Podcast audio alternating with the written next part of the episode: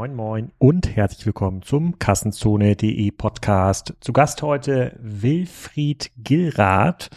Der war 19 Jahre und 5 Monate Anteilseigner, Managing Director und CEO von Lichtblick, hat also die ganze Szene seit vielen Jahren mitverfolgt, ist mittlerweile Investor, Berater, sehr aktives Mitglied der kompletten Energieszene. Und wir haben mal so einen Blick zurückgeworfen, wie das eigentlich früher war mit der Erfindung von Lichtblick, die ja gleichzeitig an den Markt gekommen sind wie der gelbe Strom, Yellow Strom. Da könnt ihr euch vielleicht auch noch dran erinnern. Diesmal also in der Woche eine Energiezone ähm.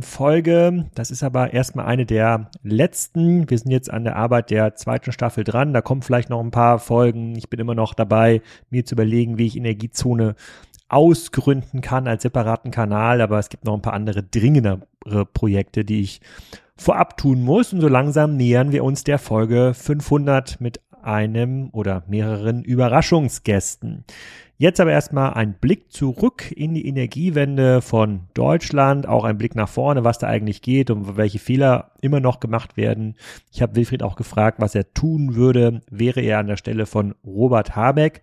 Gar nicht so einfach, aber er hat auch eine spannende Antwort gefunden. Das haben wir aufgenommen an der Ostsee. Ich hoffe, der Ton ist trotzdem ganz okay geworden. Ähm, da gab es den einen oder anderen Aussetzer, aber müsste jetzt funktioniert haben. Dank diesen vielen AI-Tools zum Thema Sound Engineering geht da doch eine ganze Menge auch im Nachhinein. Also viel Spaß mit Wilfried und den einen oder anderen sehe ich wahrscheinlich ja nächste Woche auf der Project A Knowledge Konferenz. Wenn ich das in meinem Kalender richtig eingetragen habe, das ist, glaube ich, am Mittwoch, den 11. Ich bin da, habe auch Zeit zum Quatschen. Sagt mir gerne Bescheid, wenn ihr auch dort sein solltet. Und ansonsten könnt ihr mich live sehen bei einem Live-Podcast. Den gibt's dann, den gibt's dann auch hier bei Kassenzone. Und zwar nächste Woche beim Minudo, Minubo Data Day. Ähm, da nehmen wir nämlich während der Konferenz live einen Podcast auf äh, mit dem Bergzeit-CEO. Sitzen wir, glaube ich, im OMR-Studio. Da muss ich mich nicht um die Technik kümmern, da ist der Ton auch gut. Ich verlinke das auch nochmal in den Show Notes, wenn ihr irgendwie Bock habt. Das ist auch sonst ein ziemlich cooles Programm, was Minubo dort aufgezogen hat. Wenn ihr mal so live den Podcast hören wollt, live rein äh, Fragen stellen wollt, dann wäre das die Möglichkeit. In diesem Sinne erstmal. Tschüss. Wilfried, willkommen zum Energiezone-Podcast. Ähm, heute direkt Aufnahme ähm, am Meer, ähm, weil das passt nämlich zu der Firma, die du ganz lange aufgebaut hast. Lichtblick. Erzähl doch mal ein bisschen was zu dir und zu Lichtblick. Ja, gerne. Äh, danke für die Einladung. Ich bin äh, ganz froh, dass äh, wir heute hier am Meer mal über Energie und Lichtblick äh, sprechen können. Ich bin äh, äh, Unternehmer und Investor, 52 Jahre alt, verheiratet und habe vier Kinder, wohne in Hamburg und habe mich ähm, auf Basis eines betriebswirtschaftlichen Hintergrunds mh, die letzten Jahrzehnte mit dem Thema Energiewende und Nachhaltigkeit beschäftigt äh, eine ganze Reihe von Unternehmen äh, gegründet und ähm, in denen als Geschäftsführer gearbeitet. Das nach außen bekannteste ist tatsächlich Lichtblick, ähm, einer der ersten Ökostromversorger in Deutschland. Ähm, gegründet ähm, anlässlich der Liberalisierung des deutschen Strommarkts 98, äh, Ende 99 in den Markt eingetreten und einer der Pioniere im Bereich von Ökostrom und Gas für ähm, Haushalte und Gewerbekunden. Und mittlerweile investiere ich in frühphasige Startups, die eben auch versuchen, äh, die Herausforderungen dieser Welt zu lösen. Dann erzähl doch mal so ein bisschen die Geschichte von Lichtblick, weil du warst ja dann in der ersten Phase der Strommarktliberalisierung aktiv und da habt ihr euch gedacht, ähm, komm, wir kommen jetzt im Angebot auf den Markt nur für erneuerbare Energien. Wie, wie ist das gekommen? Naja, die Überzeugung, dass äh, der Weg in Richtung der Erneuerbaren äh, gehen muss, war schon damals äh, vorhanden. Aber äh, im Vorfeld zu dem ähm, zu der Liberalisierung gab es einen reinen Monopolmarkt und man konnte überhaupt nicht wählen, woher man den Strom bekam und schon mal sowieso nicht, welchen Strom man bekam. Und äh, wir hatten eben die Überzeugung, dass es erstmal eine Sensibilisierung auf der Verbraucherseite braucht äh, zum Thema, es gibt überhaupt unterschiedliche Stromherkünfte. Man kann den Strom woanders kaufen und damit eine Entscheidung äh, treffen, wohin sein Geld fließt. War das auch die Zeit von äh, Yellow-Strom? Der Strom ist gelb aus der Steckdose? Genau, parallele Zeit äh, ist es losgegangen. Und äh, äh, Lichtblick äh, war dann mit in der ersten Kohorte der ähm, ähm, Ökostromanbieter. Neben uns ist damals Greenpeace Energy mit in den äh, Markt gegangen, aber auch sowas wie Naturstrom und die EWS Schönau, die aus einer Bürgerinitiative hervorgegangen sind. Und Lichtblick war eben einer von den ganz frühen äh, Startern in dem Bereich.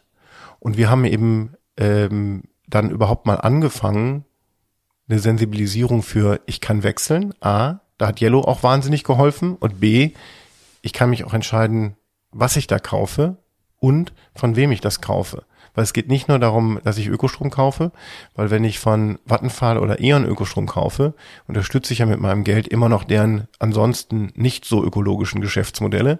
Und wenn ich mich für Lichtblick und die eben genannten anderen Anbieter entscheide, dann stecke ich mein Geld in ein Unternehmen, was mit diesem Geld äh, ausschließlich nachhaltige Geschäftsmodelle vorantreibt.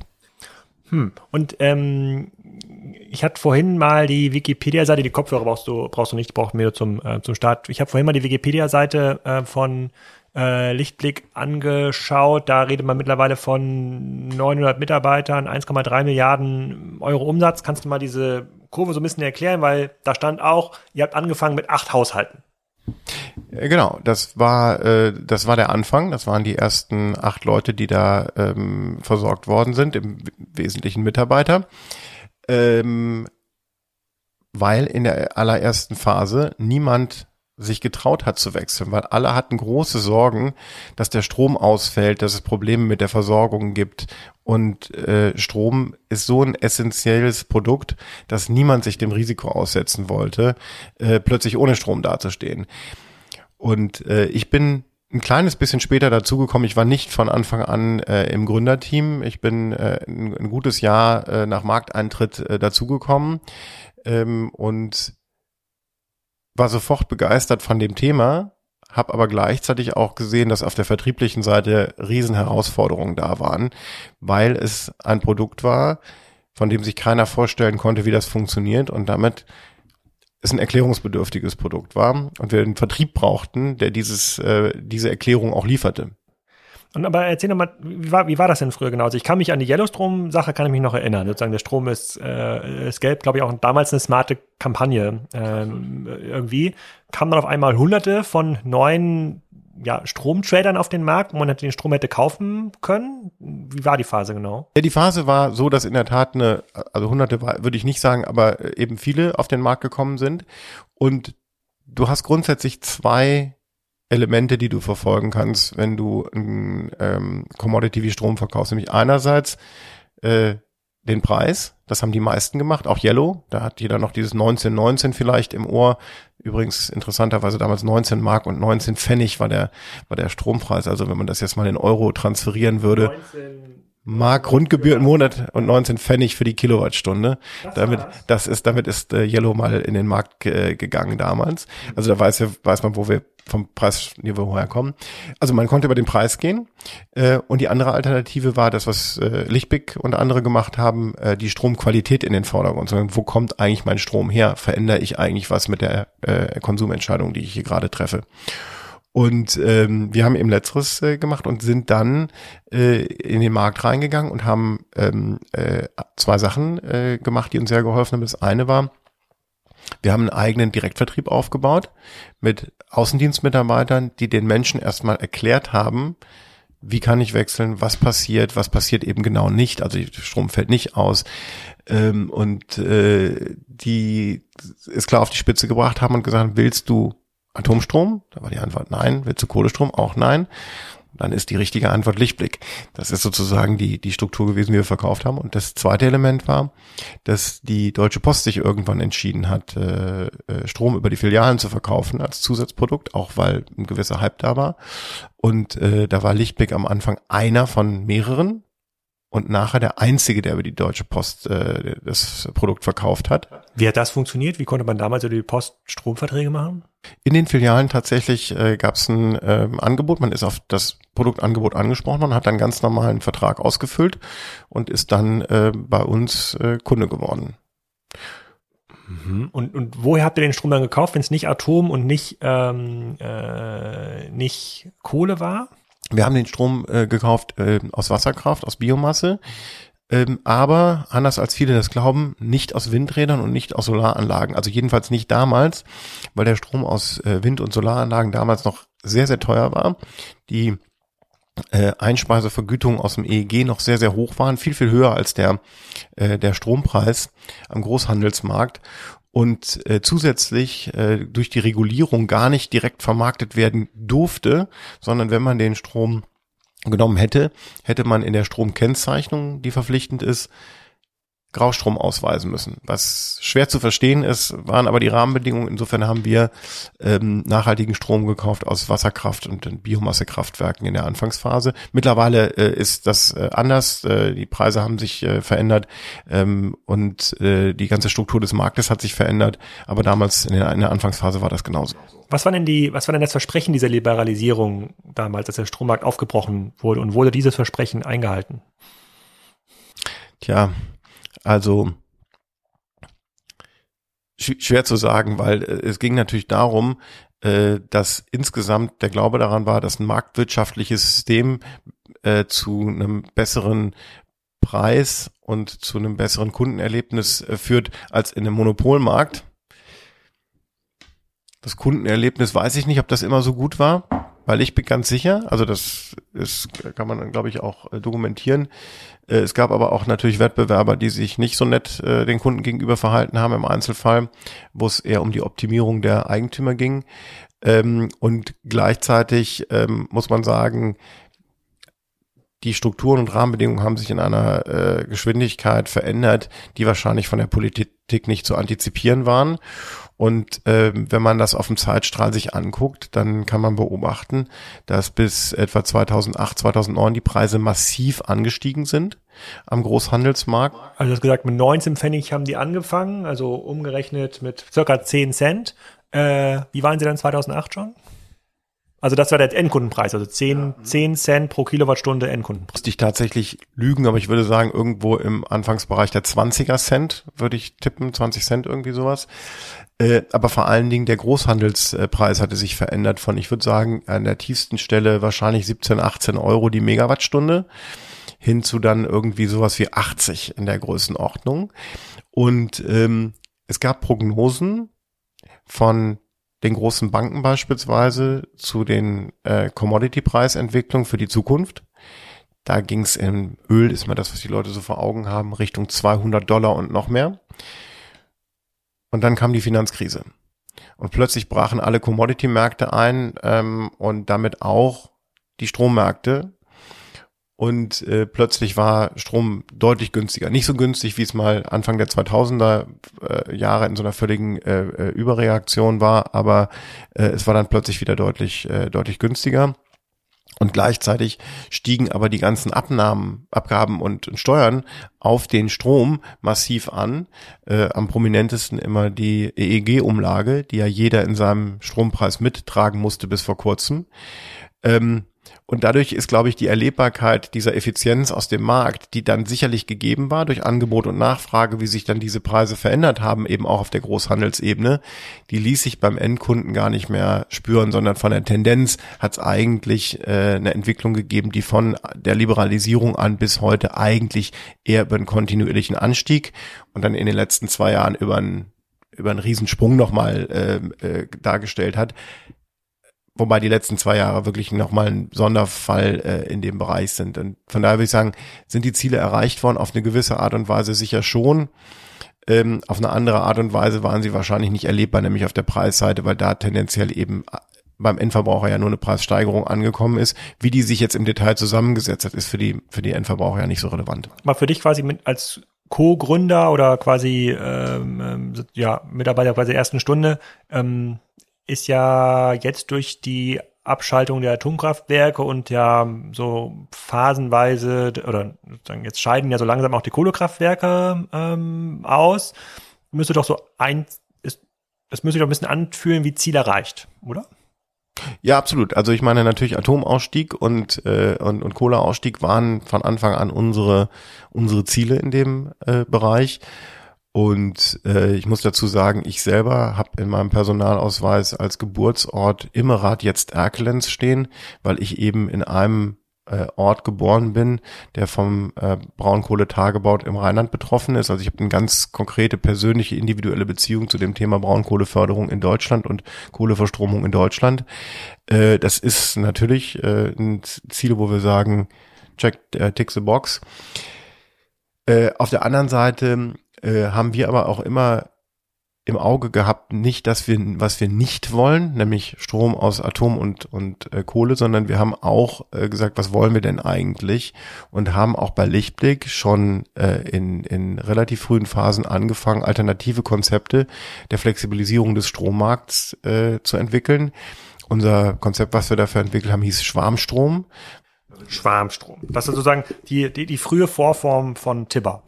Ja, das will ich gar nicht sagen. Tibber ist vielleicht nochmal äh, was ähm, ähm, Spezielles, aber wir haben jedenfalls versucht, äh, die ähm, technischen Möglichkeiten zu entwickeln, sowohl auf der Hardware-Seite wie auch auf der äh, Energiemarktintegrationsseite, was so Handelsschema, Schemata anging und so weiter, um genau diese Flexibilisierung weiter voranzutreiben und haben gesagt, es braucht irgendeinen Namen, der verständlich ist und haben gesagt, es ist wie so ein Vogelschwarm, der sehr, sehr intelligent reagiert und, und äh, viele kleine Elemente gleichzeitig, die dann nachher einen großen Effekt haben.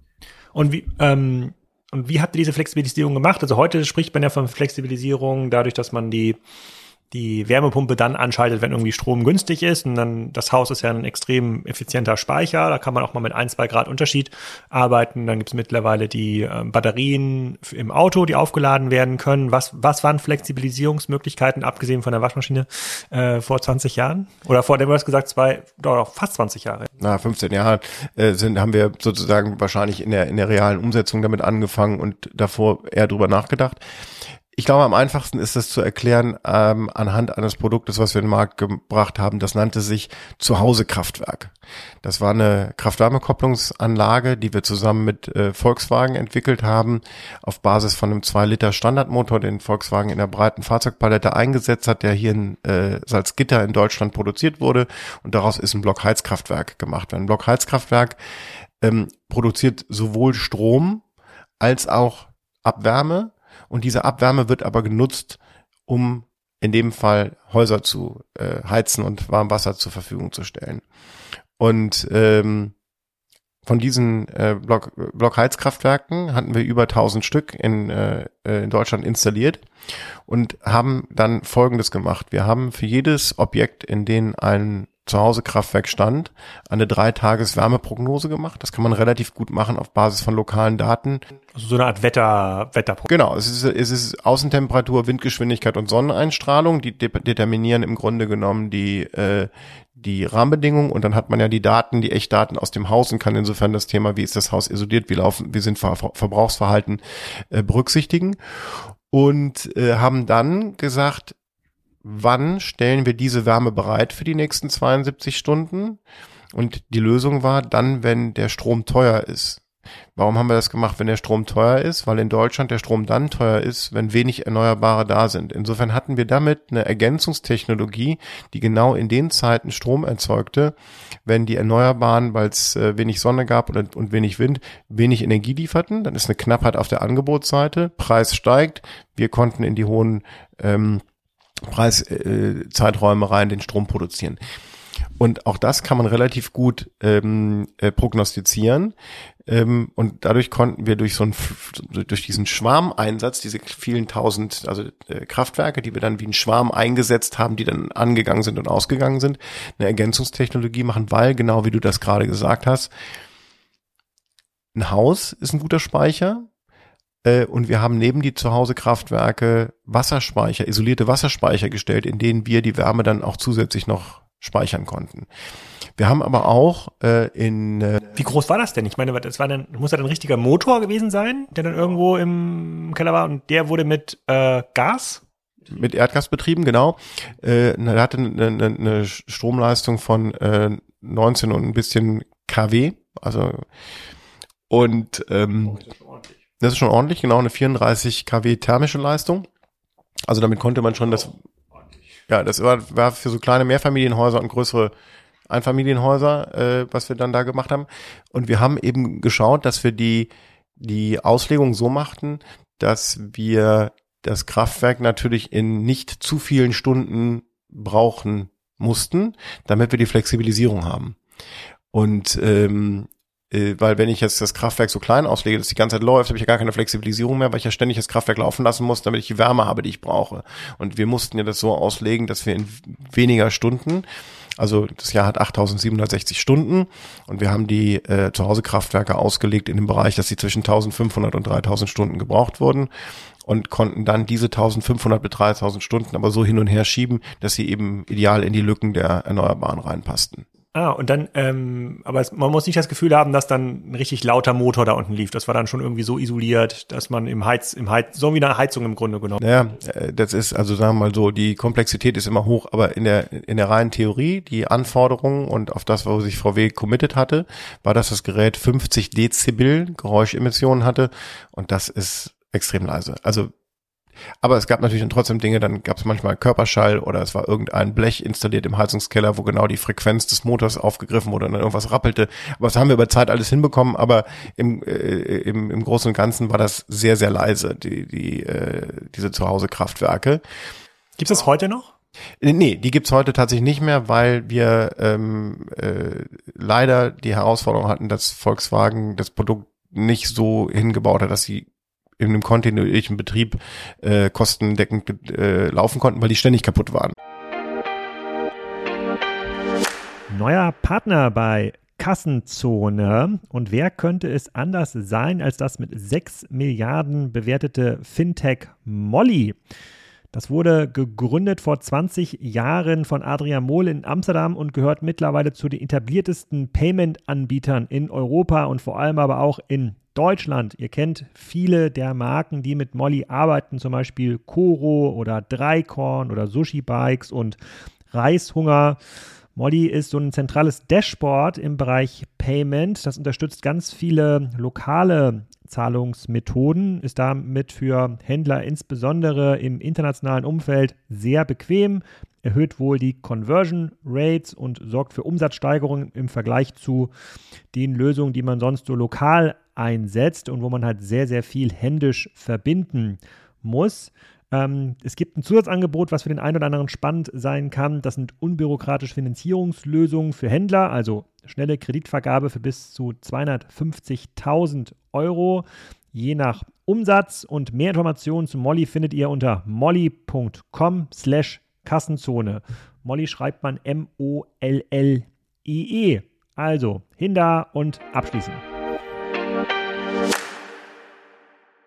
Also, aber, aber, aber gibt es, ähm, aber gibt es sowas in der Form noch? Ich kann mich, ich bin der Meinung, dass Nils, ein äh, sozusagen treuer Zuhörer hier, dass der in seinem, Haus, in seinem Haus, ich habe das immer nicht verstanden, warum das so ist, äh, auch so eine Art Motor im Keller hatten. Das war im, im Rahmen, das war ein relativ neu gebautes Haus und das musste man irgendwie, das war Teil des EE-Konzepts, damit man dann die Förderung für, keine Ahnung, KfW 55 bekommt. Also es gibt schon noch irgendwie so Motoren. Ja, ja, ja, also keine, keine Frage. Es gibt natürlich noch Blockheizkraftwerke, ähm, es gibt auch kleine Blockheizkraftwerke, die dann, wie, gesagt, in einer anderen Auslegung sind. Also das, was man häufig sieht, sind eben kleine Blockheizkraftwerke, die mehr oder weniger kontinuierlich auslaufen und dann noch einen Spitzenlastkessel auf Erdgasbasis dabei haben, weil die typischerweise auch mit Gas betrieben werden, hat man noch einen Spitzenlastkessel für Situationen, wo eben der Wärmebedarf äh, sehr viel höher ist und hat dann kontinuierlichen Betrieb.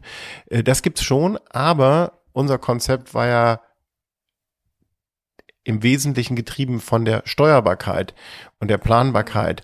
Und wenn ich jetzt ein BHKW habe, was die ganze Zeit läuft, dann macht das ökonomisch für meinen Standort interessant sein und auch vielleicht sogar die beste Lösung. Äh, aber im Gesamtsystem ist es einfach nicht.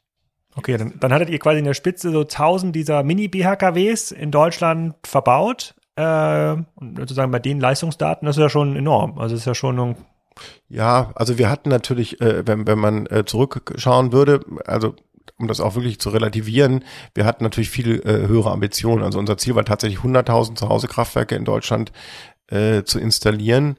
100.000 mal 20, äh, wäre schon zwei, also zwei Megawatt hättet ihr dann quasi flexibilisiert schon. Äh, Nee, zwei, 20 kW? 2000 20 kW? Megawatt, wir hätten zwei Atomkraftwerke substituiert.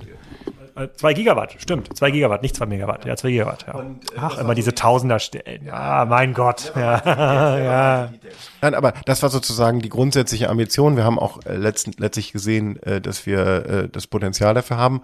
Und äh, dann muss man sagen, da die Geräte ja verteilt waren, auch innerhalb der Verteilnetze, ähm, haben wir beispielsweise mit Vattenfall zusammen auch Tests gemacht, äh, dass wir äh, über die Steuerung der Geräte auch zum Beispiel Trafostationen Investitionen vermeiden konnten, indem wir die Geräte netzdienlich äh, auf Basis von Informationen, die wir dann von Vattenfall gekriegt haben, also alles digitalisiert, äh, die Geräte eben so gefahren haben, dass äh, in, innerhalb einer Netzschlaufe nennt sich das also alles, was an Stromleitung hinter einem Trafo ist, ähm, ein optimierter Betrieb dann da ist. Ähm, also insofern da hätte man verschiedenste Optimierungskriterien anlegen können. Wir haben jetzt grundsätzlich als Geschäftsmodell den Strompreis genommen, aber man hätte auch sagen können, man optimiert äh, den, den Verbrauch in der Netzschleife. Und zusätzlich und, und haben wir die Geräte eben auch noch ausgestattet mit Heizspindeln in den Wassertanks, sodass wir auch hätten Strom, Überschussstrom umwandeln können in Wärme, ganz einfach auf eine direkten Art. Also ohne den Motor, ohne den Motor aus dem Netz gezogen. Genau. Äh, und dadurch hatten wir letzten Endes eine maximale Flexibilität auf den Geräten, mit denen wir dann da umgehen konnten. Wir haben aber auch andere Sachen gemacht. Wir haben schon ähm, auch 2009 oder 10 in der Größenordnung einen Test gemacht, auch mit VW zusammen damals äh, in Berlin mit äh, mit äh, Elektro-Apps.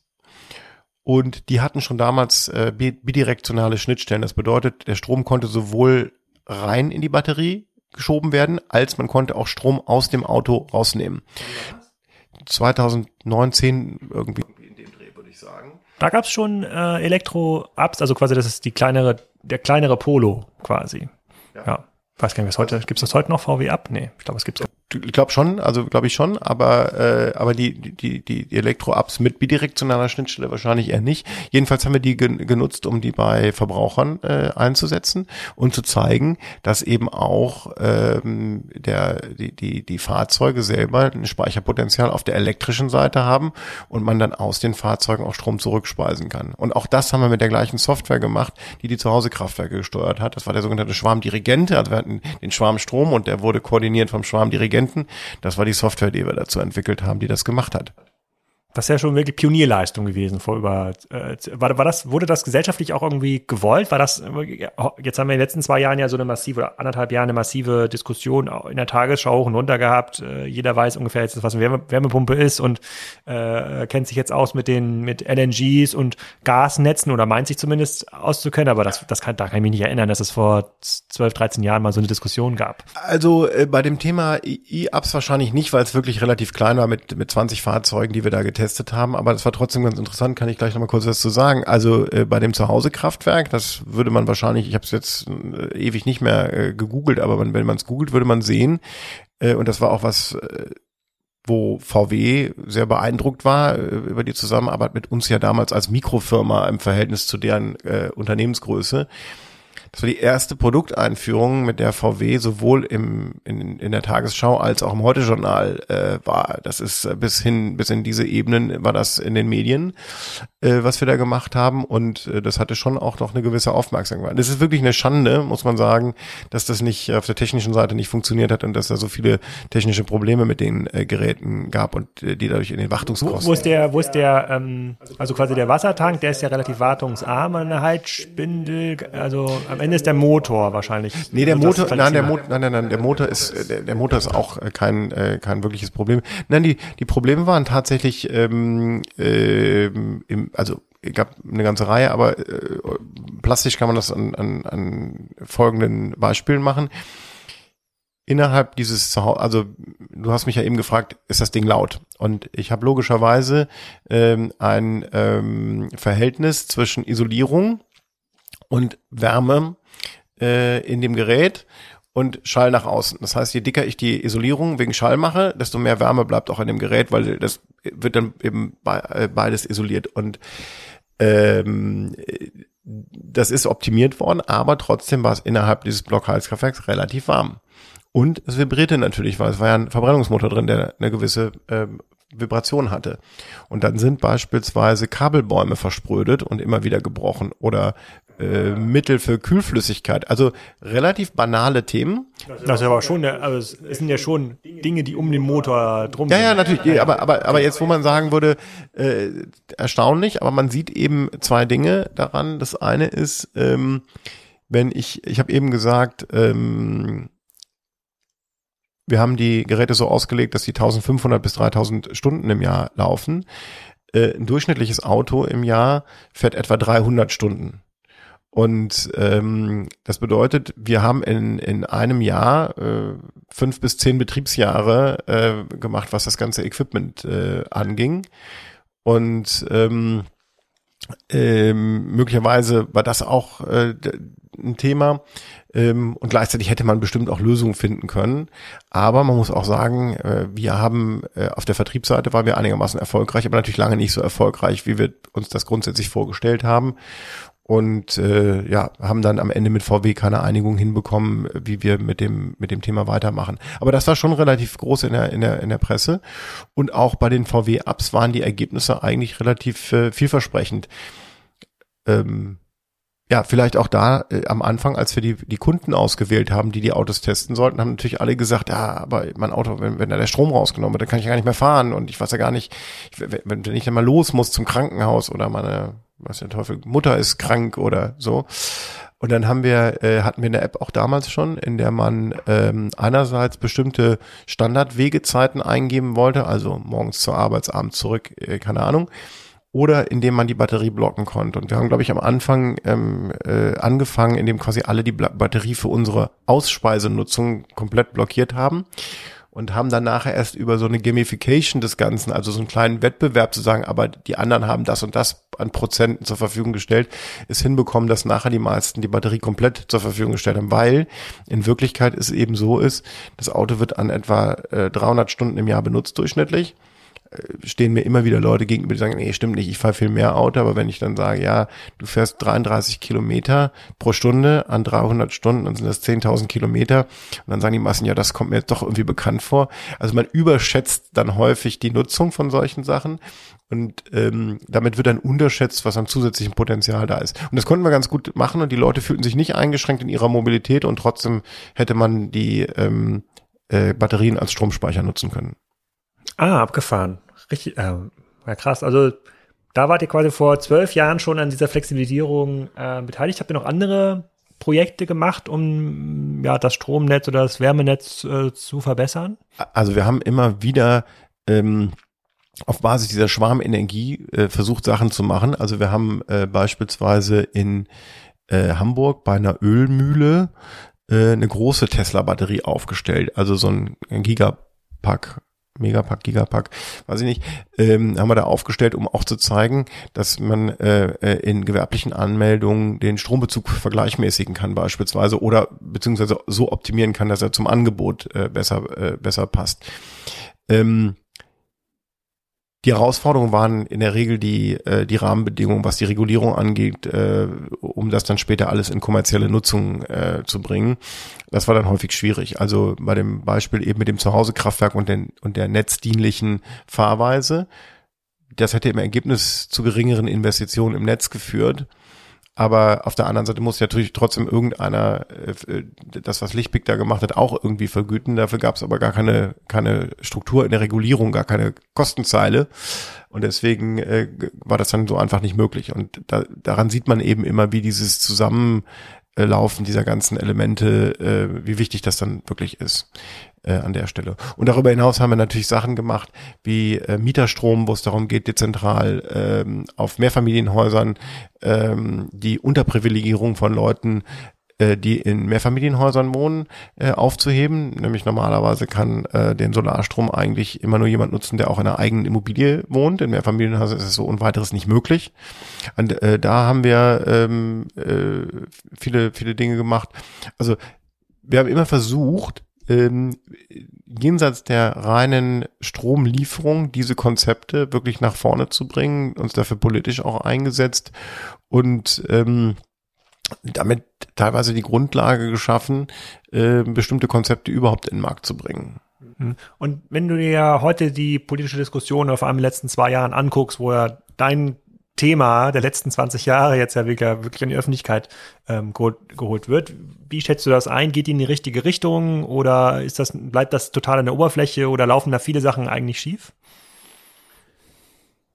Also ich würde sagen. Oder, oder ich vereinfache, macht Robert Habeck einen guten Job? Also, grundsätzlich geht er in die in die richtige Richtung. Ich glaube, ähm, was insgesamt ein Problem ist, ist die Kommunikation dazu. Ich, durch die maximale Vereinfachung, die die Politiker einfach machen müssen, um Dinge kommunizierbar zu kriegen, fällt so viel hinten runter und bietet dadurch gleichzeitig an, Angriffsfläche von äh, vermeintlichen Experten, die sich dann in bestimmte Teilaspekte des Ganzen einschrauben und sagen, das geht nicht, das ist schwierig, das wird nicht funktionieren. Hier gibt's Konstellationen, wo der, wo eine Wärmepumpe nicht gut einsetzbar ist. Und ähm, in der Tat ist es so, und ich bin davon tief überzeugt, äh, dass Robert Habeck das auch alles im Auge hat, weil äh, soweit ich das überblicken kann und äh, das mitbekommen habe, versteht er doch einiges von dem ganzen Energiemarkt aber es ist wahnsinnig schwierig, das dann äh, kommunikationsfähig zu äh, bekommen.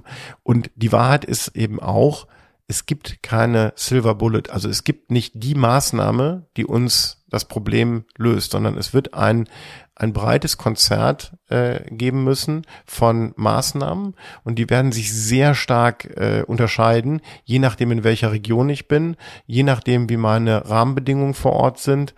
Ähm, und äh, deswegen wird man unterschiedliche Lösungskonzepte äh, anwenden müssen.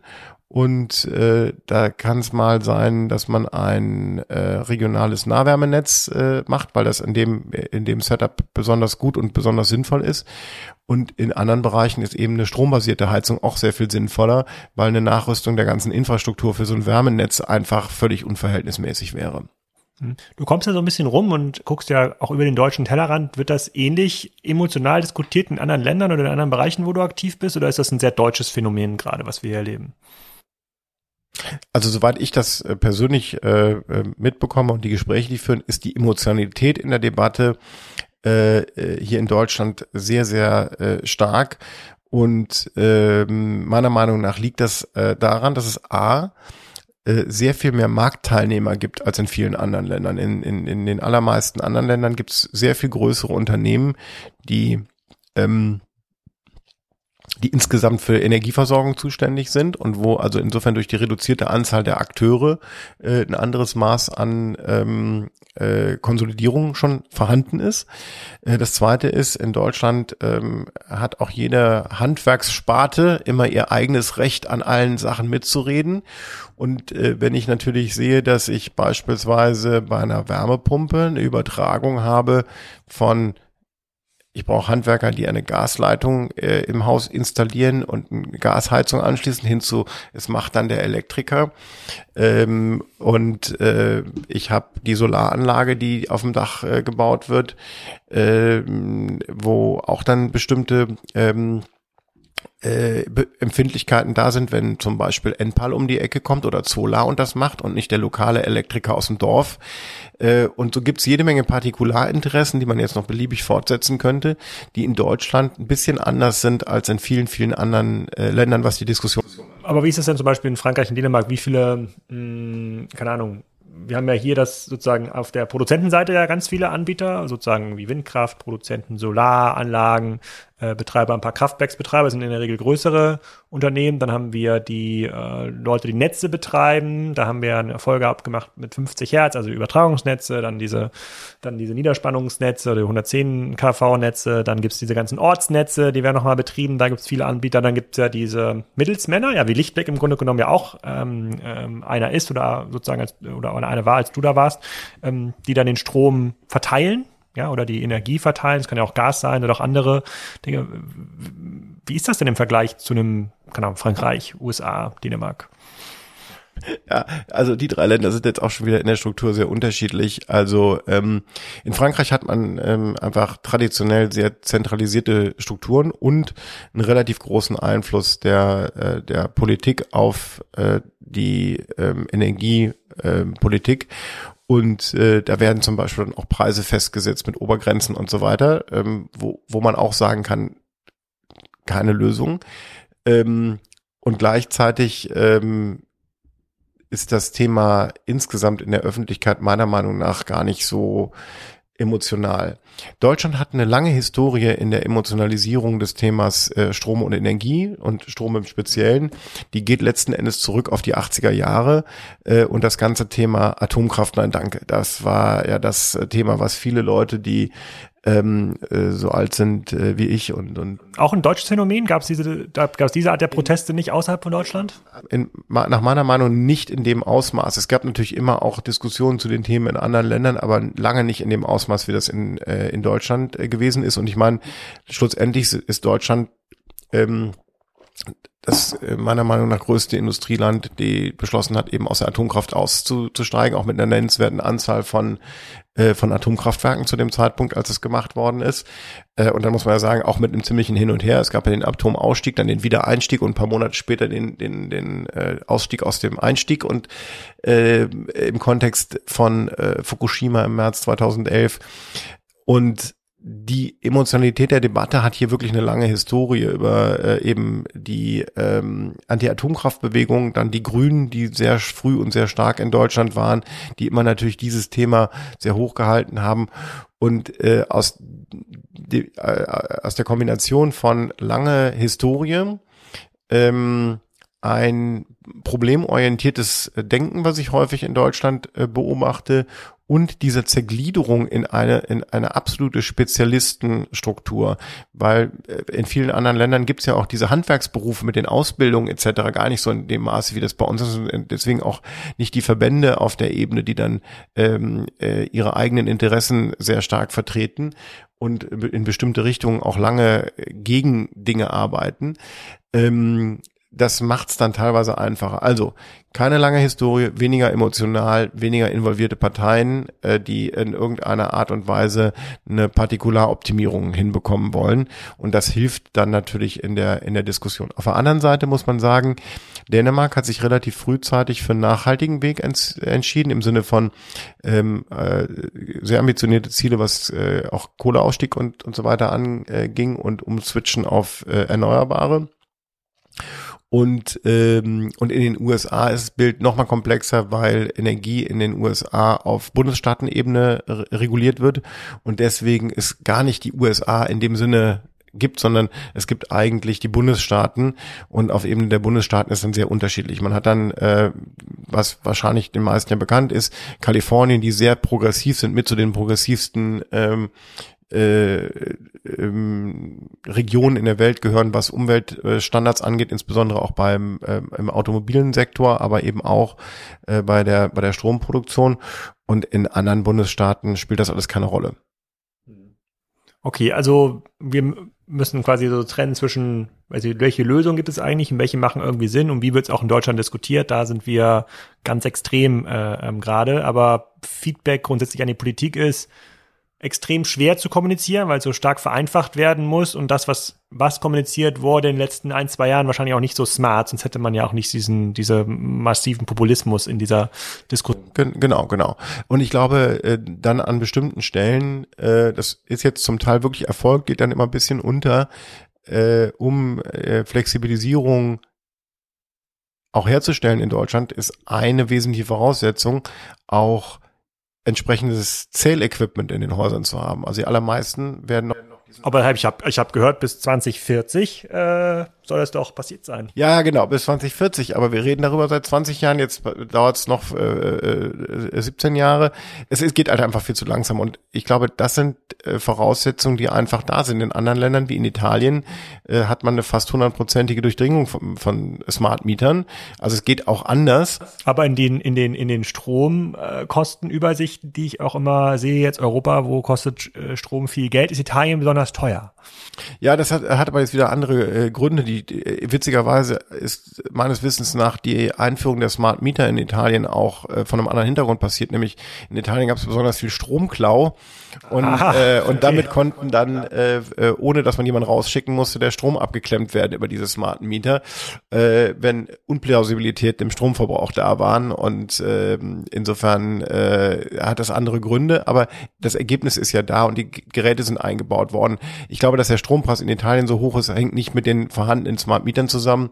Äh, wir haben auch andere Länder, in denen man da eine höhere Durchdringung hat, aber ich brauche einfach die technische Infrastruktur, um äh, bestimmte Konzepte dann auch umsetzen zu können. Und solange ich die nicht habe, wird es dann eben auch äh, schwierig. Und ich, ich glaube auch die ganze Diskussion um die, um die Wärmepumpe, ähm, also ich, ich habe ganz häufig den Eindruck, ich verstehe jetzt von dem Thema Energie, bilde ich mir zumindest ein bisschen was, äh, dass auch in dem Bereich es so ist wie beim Fußball, wenn die Nationalmannschaft spielt, jeder weiß, wie man es macht, aber keiner hat so wirklich Ahnung. Und so ist das bei der Diskussion um die Wärmepumpe, glaube ich, aus. Diskutieren wahnsinnig viele Leute mit, die eigentlich keine Ahnung ähm, haben, wie, wie diese Technologie funktioniert, für was die eigentlich geeignet ist, welche unterschiedlichen Ausprägungen es von der gleichen Technologie gibt, etc. Ähm, und äh, wenn das so wäre, dann würde man das alles mit etwas kühlerem Kopf äh, diskutieren können. Wenn, wenn du Robert Habeck wärst, was würdest du jetzt machen für Deutschland? Also ich, ich würde äh, einerseits schauen, dass ich ähm, das Thema ähm, äh, Smart Meter ähm, vor, äh, anschiebe. Das ist passiert. Also die sind insbesondere die die Kosten für die Smart Meter sind auch äh, ähm, regulatorisch runtergenommen worden. Das ist ein ganz wichtiges Element gewesen dann würde ich in der Tat äh, das Thema elektrisches äh, Heizen äh, ausbauen und zwar so, dass die Geräte alle steuerbar sind. Das müsste man noch äh, entsprechend berücksichtigen, damit sie eben in so einer Art Schwarmlogik auch wieder gemanagt werden können, damit dadurch eine Synchronisierung stattfindet zwischen Verfügbarkeit von Strom und dem Verbrauch von Strom. Das ist heute noch nicht der Fall, ne? Wenn jetzt Wärmepumpen eingebaut werden, da kann, die entscheidet quasi jeder Haushalt für sich, wie die angehen. Es entscheidet nicht mehr jeder Haushalt. Ich glaube, dem Haushalt ist es total egal, sondern es entscheidet ein Wärmefühler in den Räumen, wann die äh, angeht und nicht. Und äh, so wie ich das eben zu den Zuhausekraftwerken beschrieben habe, wenn man da ein bisschen Intelligenz reinbringt, das ist noch keine Raketenphysik, über die wir reden, dann kann ich eben schauen, dass ich die ähm, Betriebszeiten der ähm, Wärmepumpe so lege, dass sie relativ gut zu den Zeiten des eher hohen Stromangebots in Deutschland passen und natürlich umgekehrt.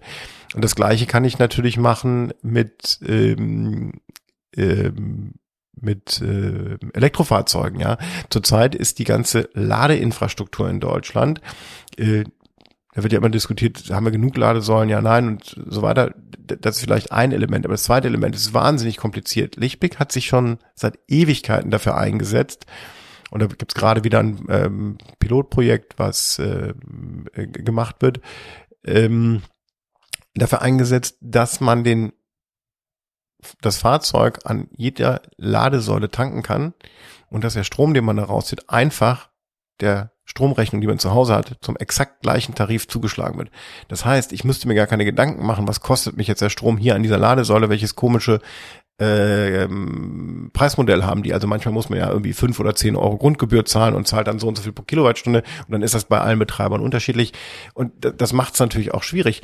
Aber ich bin dadurch, dadurch vor allen Dingen incentiviert, das Auto zu Hause zu, zu laden und das führt dazu, dass die Leute das dann alle machen, wenn sie dann zwischen 5 und 19 Uhr oder 5 und 20 Uhr oder sowas, 17 und 20 Uhr nach Hause kommen und dann laden alle ihre Autos. Eigentlich müsste man ja gucken, dass es eine stärkere Gleichverteilung gibt. Aber wenn ich natürlich incentiviere durch den Preis, ich mache es zu Hause zu meinem dann zu Hause Stromtarif versus ich zahle vielleicht 70, 80 Cent die Kilowattstunde, wenn ich das in der Stadt mache, dann lenke ich natürlich auch Verhalten von Menschen schon mal auf diese Art und Weise. Und eigentlich wäre es natürlich besser, die Leute würden die Elektroautos mittags laden, weil wir dann mit einer sehr hohen Wahrscheinlichkeit eine hohe Solarlast haben und dann natürlich die Autos geladen werden können. Und dazu brauche ich dann das Preismodell, was die Leute genau dazu incentiviert. Das heißt, ich müsste schauen, dass ich es entweder in öffentlicher Ladestruktur irgendwo mache, in der Stadt, wo auch immer die Leute sich aufhalten, oder in Büros oder Fabrik, äh, Fabrikationsstätten, wo die Leute ihre Autos tagsüber stehen haben, weil das viel schlauer wäre, als wenn es abends alle gleichzeitig machen. Also dein großes Argument oder dein Hebel ist,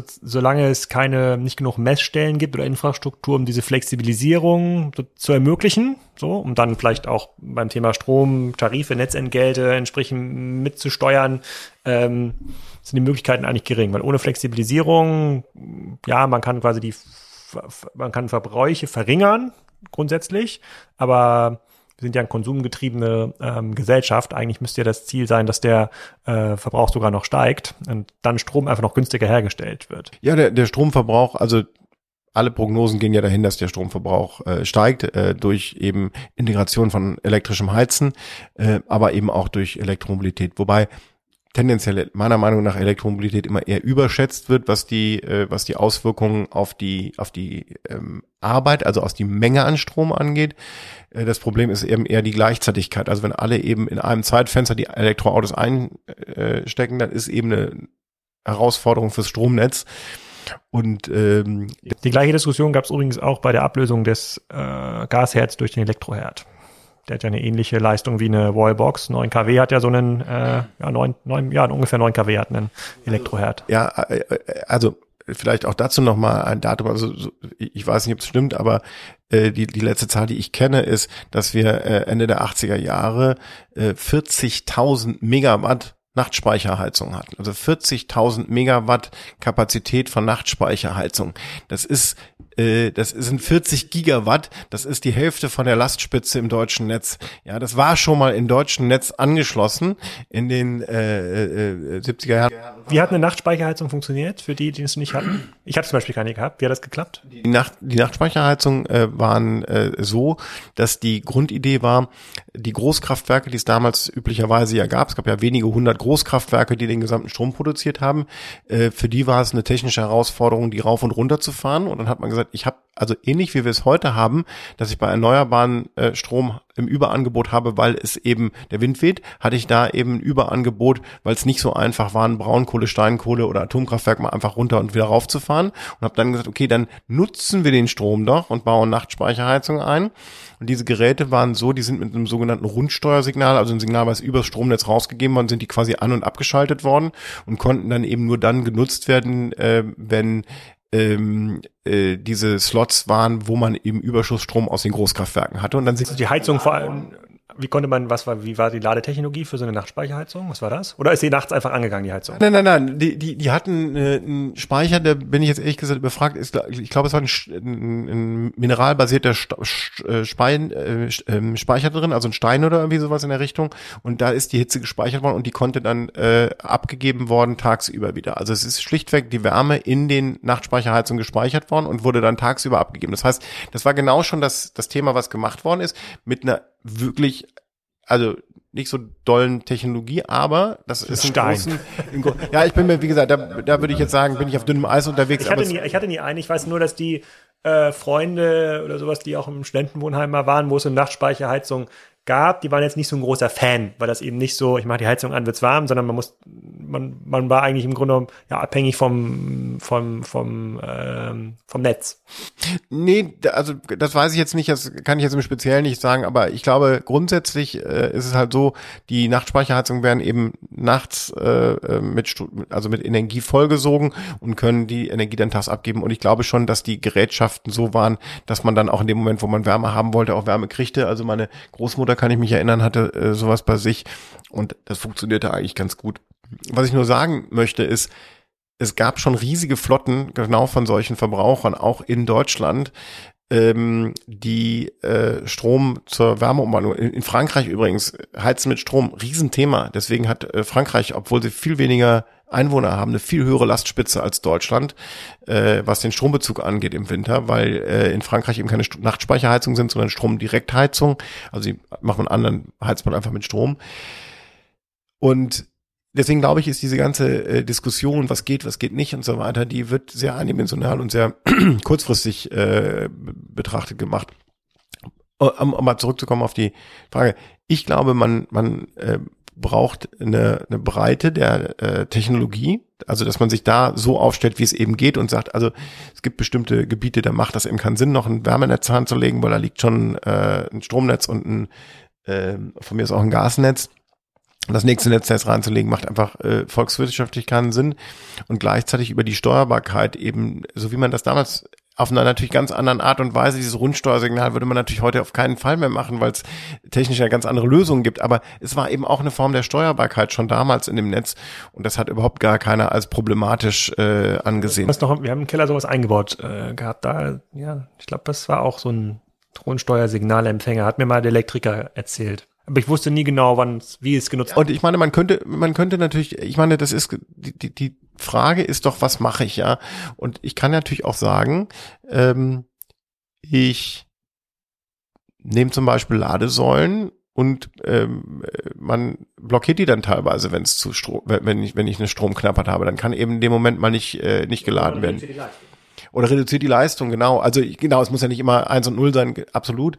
Äh, und das gleiche ist bei, ähm, bei, den, äh, bei den Wärmepumpen. Bei den Wärmepumpen macht es eben schon Sinn, weil das relevante Größenordnungen sind. Ich bin jetzt niemand, der daran glaubt, dass Menschen ihr Verhalten ändern. Ich glaube nicht daran, dass Menschen jetzt um zwei Uhr nachts aufstehen, äh, die Waschmaschine anmachen oder die abends äh, ähm, befüllen und eine Zeitschaltuhr einstellen oder, oder so. Also gibt es bestimmt Menschen, aber glaube ich nicht als, als Grundkonzept. Deswegen muss es im Grunde automatisiert und digitalisiert werden. Aber die Möglichkeiten dazu, die sind mannigfaltig und da glaube ich äh, felsenfest dran. Und wir reden ja jetzt im Moment nur über die Anwendung im Privatbereich. Äh, wenn man sich jetzt vorstellt, äh, ähm, alle Kühlhäuser, die es gibt, äh, alle Tiefkühltheken in äh, Supermärkten, dass ich die intelligenter Steuer über die Zeitachse ähm, verteile und äh, nicht völlig zufällig nach Temperaturschwankungen an- und ausmache über den Temperaturfühler, ist ein enormes Potenzial ich, ich muss es nur die Voraussetzung schaffen, eine standardisierte ähm, Anbindung an irgendeine digitale Infrastruktur und äh, äh, dann wird es auch Geschäftsmodelle geben und deswegen bin ich überzeugt, es wird auch neben die Das würde ja aber wahrscheinlich jeder Verbraucher ja schon, also angenommen, ich hätte als Verbraucher eine Möglichkeit, ähm, flexibel Strom zu beziehen. Da gibt es ja nur sehr, sehr wenig Anbieter. Ja, ähm, Tipper hatte ich dir im Vorfeld schon gesagt, kommt mal in den Podcast, gucke ich mir an dann würden sich die Verbraucher, sowohl Industriekunden als auch äh, Privatkunden, ja viel stärker auch nach den Preisen richten. Dann würde ich ja schon versuchen, auch meine, meine, meine, meine, meine Wärmepumpe auch dann zu nutzen, wenn es günstig ist. Oder bei Tipper sieht man manchmal so Screenshots, dass es auch teilweise Negativpreise gibt. Ich kann mein Auto jetzt laden, da passen jetzt 20 kW rein und pro kW bekomme ich nochmal 10 Cent extra. Ja, sozusagen kann ich mit meinem ja. Laden Geld verdienen. Ja, äh, das stimmt, aber ich könnte im Prinzip das Gleiche auch machen äh, über einen Algorithmus gesteuert, weil am Ende ist es ja alles eine Funktion auf den Preis. Und dann kann ich eben ähm, mit mit einer wirklich überschaubaren Technologie äh, weiß ich ja, ähm, was an, ähm, an Bedarf äh, zum Beispiel für die Mobilität da ist, also wie weit wird eigentlich gefahren und wie hoch muss ich eigentlich laden äh, und dann kann ich das im Grunde relativ automatisiert äh, steuern. Es gibt auch ganz andere Beispiel, Beispiele. Ähm, die Deutsche Post hat äh, ja zum Teil ihre Flotte elektrifiziert. Und wenn jetzt die ähm, Fahrzeuge alle abends mehr oder oder am späten Nachmittag mehr oder weniger zur gleichen Zeit in das Depot zurückkommen und alle, weiß ich nicht, 15 Fahrzeuge, die zum Beispiel da äh, stationiert sind, hauen ihren Stecker rein und fangen an, den Strom gleichzeitig zu ziehen. Das macht original gar keinen Sinn. Also das passiert so, weil es einfach so ist, wenn ich was einstecke, dann wird geladen. Und weil es ja auch kein Incentive gibt für die Deutsche Post, das Verhalten zu ändern es gibt kein Incentive dazu, genau, beziehungsweise die haben teilweise das Incentive gehabt, dass nämlich denen dann die äh, Sicherungen um die Ohren geflogen sind. Gut, ja. Äh, und mussten es dann dickere Sicherung machen.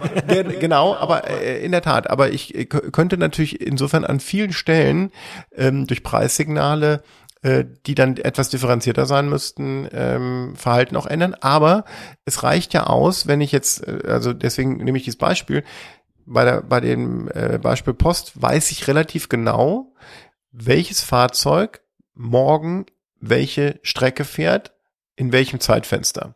Das heißt, ich kann bei meiner ganzen Ladestrukturierung all das berücksichtigen. Ich habe manchmal ja Fahrzeuge, die längere Strecken fahren müssen, weil von mir aus das ein Stadtrandgebiet oder ländliches Gebiet ist und andere haben wenig Strecke, weil sie in einem hochverdichteten Gebiet die Pakete ausliefern. Kann ich alles berücksichtigen und dann lade ich die halt gestaffelt oder zu günstigeren Zeiten und nicht alle random, wenn äh, der jeweilige äh, Fahrer oder die Fahrerin zurückkommt und das Gerät einsteckt.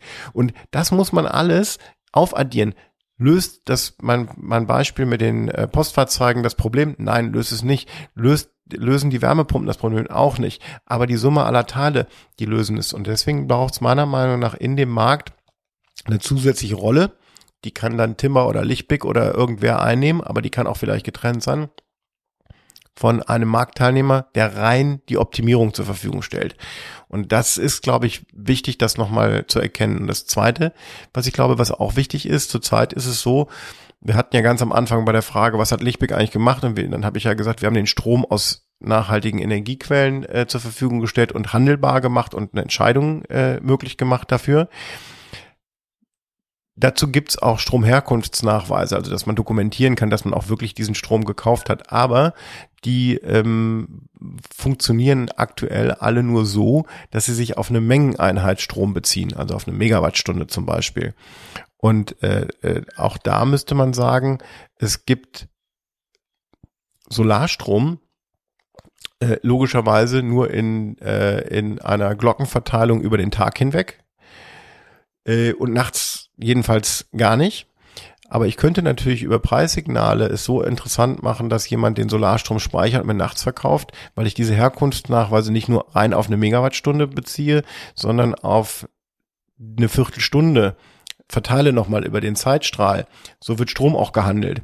Und dann habe ich nämlich ein doppeltes Preissignal. Einmal das rein physikalische aus dem Markt, die reine Stromverfügbarkeit, die dann zum Beispiel nachts bezogen auf Solarstrom höher wäre als tags.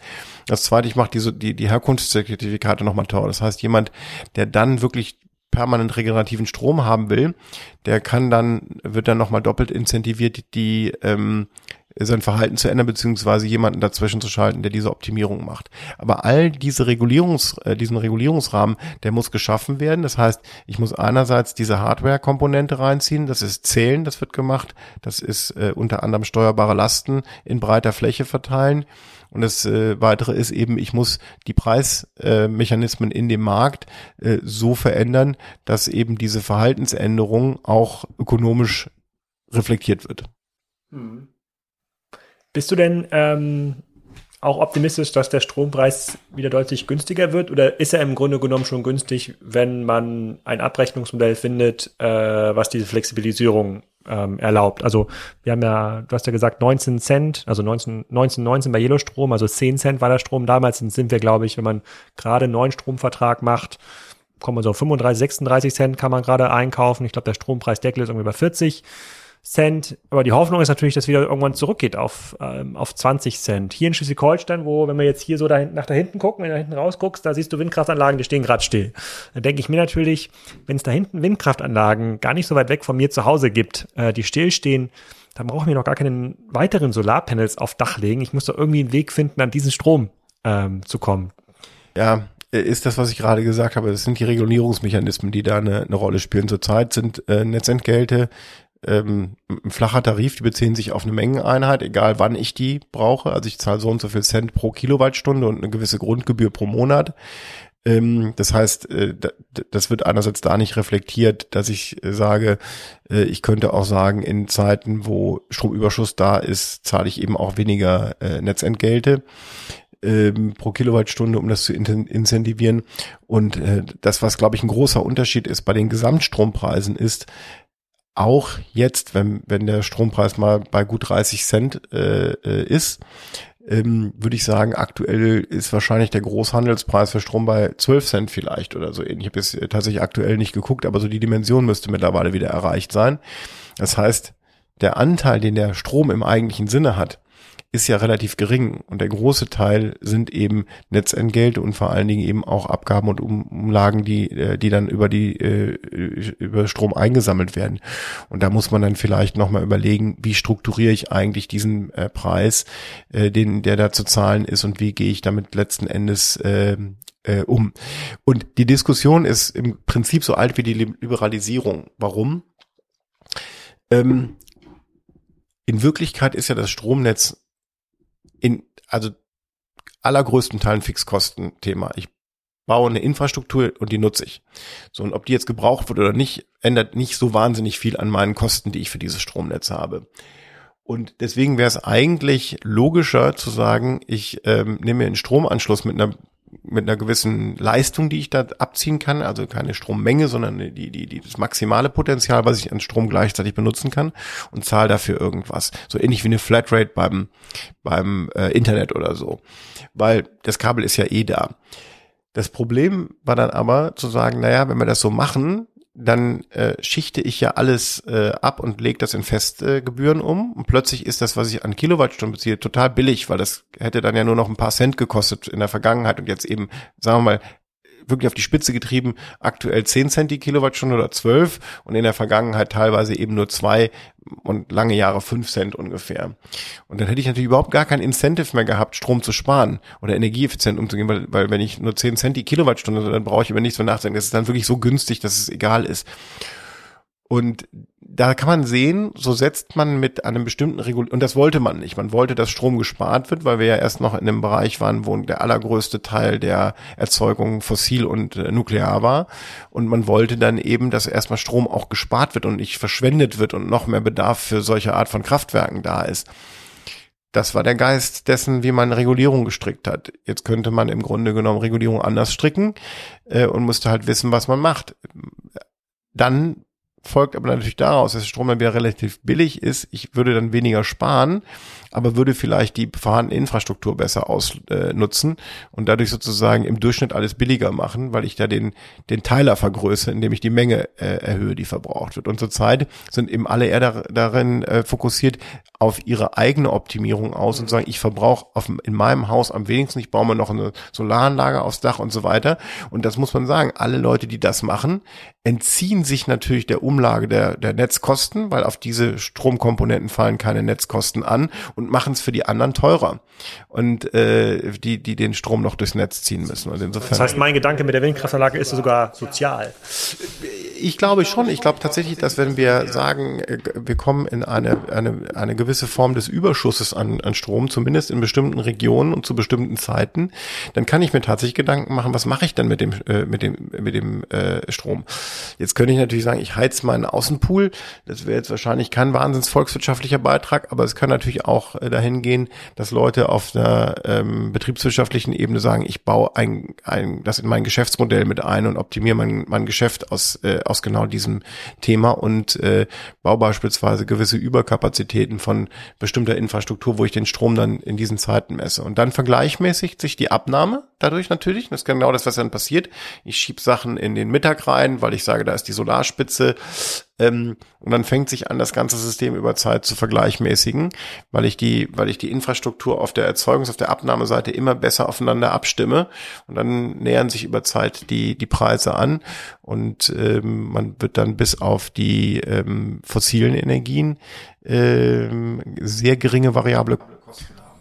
Also ich fasse mal zusammen, also die Werkzeuge, so, so physische Werkzeuge als auch regulatorische Werkzeuge, die sind da, man muss sie nur nutzen wollen. Und äh, diese gemeinsame Willensbildung ist aber in Deutschland besonders schwierig, weil wir so einen extrem äh, zergliedertes sozusagen Produzenten und sozusagen Zwischenhandelssystem ja, nicht nur das, sondern äh, äh, es gibt insgesamt wahnsinnig viele ähm, Parteien, die daran involviert sind. Ich meine, wir haben in Deutschland angefangen vom föderalen System, von also Städten, Gemeinden, Landkreisen, äh, äh, Bundesländern bis zur bis zum Bund hin, ähm, alle möglichen Ebenen auf der auf der äh, politischen Seite. Dann gibt's eben die handwerklichen Komponenten. Also ich habe Interessen von Elektrikern, ich habe Interessen von Heizungsbauern, ähm, äh, die die da eine Rolle spielen. Ich habe regionales Handwerk, ich habe überregionale Großplayer, die sich in dem Bereich äh, breit machen. Und dann habe ich natürlich ähm, äh, auf der Energieversorgerseite Leute, die einen Fokus auf Gas haben, die äh, Gas liefern. Ich habe Leute, die Gasnetze betreiben. Ich habe eben Menschen, die Stromnetze betreiben, äh, Zähler betreiben und eben nichts anderes machen. Ich habe Stromhändler und so habe ich ganz unterschiedliche Perspektiven aufs Gleiche und äh, und jeder hat natürlich ein, ein verständliches Interesse daran, nur seine Perspektive zu sehen. Und ich glaube, die Aufgabe der Politik liegt eben genau darin, äh, diese übergeordnete Perspektive einzunehmen und sich von den ganzen Partikularinteressen nicht verrückt machen zu lassen und durch Lobbyarbeit in eine bestimmte Ecke äh, schieben zu lassen. Das sind extrem gute Schlussworte. Vielen Dank für deine Zeit. Die Kamera hat sich schon abgeschaltet, ist eher zu warm geworden. Ist ja auch so ein Test heute. Äh, damit probieren wir mal aus, sozusagen, wie das YouTube-Ergebnis ähm, aussieht. Vielen Dank. vielen Dank. Bis zum nächsten Mal. Ja, vielen Dank, äh, dass du mich eingeladen hast. Schön bei dir hier und äh, bis demnächst. Das war's. Nächste Woche geht's weiter mit, ja, wahrscheinlich dem Bergzeit-Podcast oder mit My Second Ear habe ich heute aufgenommen, einem Gründer rund um das Thema Hörgeräte. Eine sehr spannende Nische, auch viel größer als ich dachte. Eine schöne Woche noch, schönes Wochenende. Tschüss.